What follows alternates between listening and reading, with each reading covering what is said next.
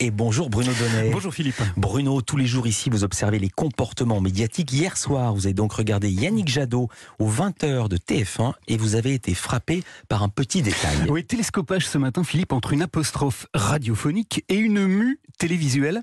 Je vous raconte. Hier soir, le candidat écologiste à l'élection présidentielle était donc l'invité de TF1. Il a été passé à la question, mais au beau milieu de l'interview, le chef du service politique de la chaîne est venu, venu livrer le résultat d'une enquête d'opinion qui contenait, écoutez bien, un mot très important. En conclusion, nous avons posé la question essentielle. Avez-vous l'étoffe d'un président de la République? Voilà, alors le mot essentiel ici, c'était le mot étoffe, étoffe, qu'il faut entendre, Philippe, au sens propre du terme, au sens du tissu, au sens vestimentaire. Et pour mieux comprendre, il faut en fait revenir Six jours en arrière, mardi dernier, Yannick Jadot était l'invité de la radio France Inter. Il a été interrogé par des auditeurs et l'un d'entre eux a posé une question dont il a lui-même convenu qu'elle était un peu saugrenue. Bonjour Monsieur Jadot.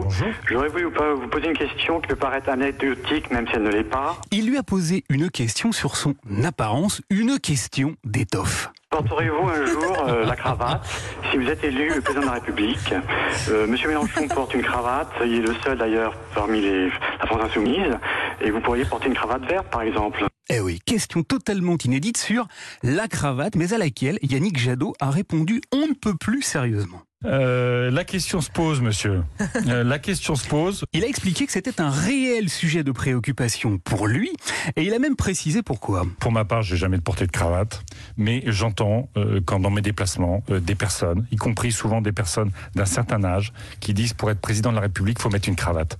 Et j'entends parce que je veux pas au fond être disqualifié sur euh, euh, un vêtement. Bref, mardi dernier à la radio, Yannick Jadot nous a donc confié ses turpitudes vestimentaire. Eh bien, hier soir, devinez quoi Lorsqu'il est apparu à la télé. Non. Bonsoir Yannick Jadot. Bonsoir. Jadot était vêtu d'une cravate, une cravate bleu marine sur une chemise blanche et sous une veste bleue qu'il portait donc pour la toute première fois de sa vie. Et au cours de cette interview, Philippe, j'ai noté une petite phrase. Toute la campagne, ça va être une campagne de crédibilisation. Le candidat écologiste était en quête de crédibilité. Alors, eh bien alors, il a cédé à l'injonction radiophonique et fait de la cravate l'un des nœuds de sa campagne. Alors que nous dit précisément ce détail et pour quelle raison est-il finalement beaucoup moins futile qu'il n'y paraît? Eh bien, il montre qu'aujourd'hui encore, dans l'esprit des politiques en tout cas, l'habit continue de faire le moine, qu'il faut donc s'y résoudre, plus que ça, s'y soumettre et consentir à porter un uniforme. L'uniforme du président de la République qui se construit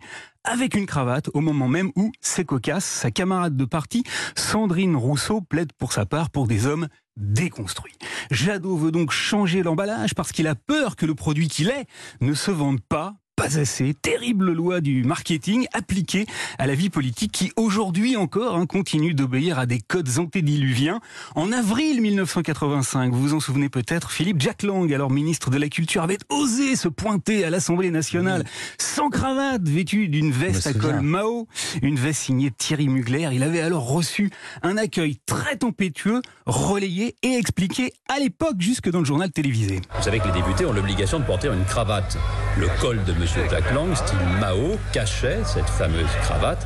Il y a eu quelques réflexions, certaines humoristiques, d'autres un peu plus méchantes. La récréation n'a pas duré très longtemps de toute façon. Eh bien voilà, 37 ans après cet épisode, l'affaire de la cravate de Yannick Jadot vient nous montrer que peu de choses ont changé et qu'avant de faire de la politique autrement, il faut encore se montrer capable de faire de la politique comme tout le monde. Merci beaucoup Bruno Donnet. Si je peux faire une confidence, je crois que c'est la première fois que je vous vois avec une cravate dans ce studio. Il a fait exprès le bougre.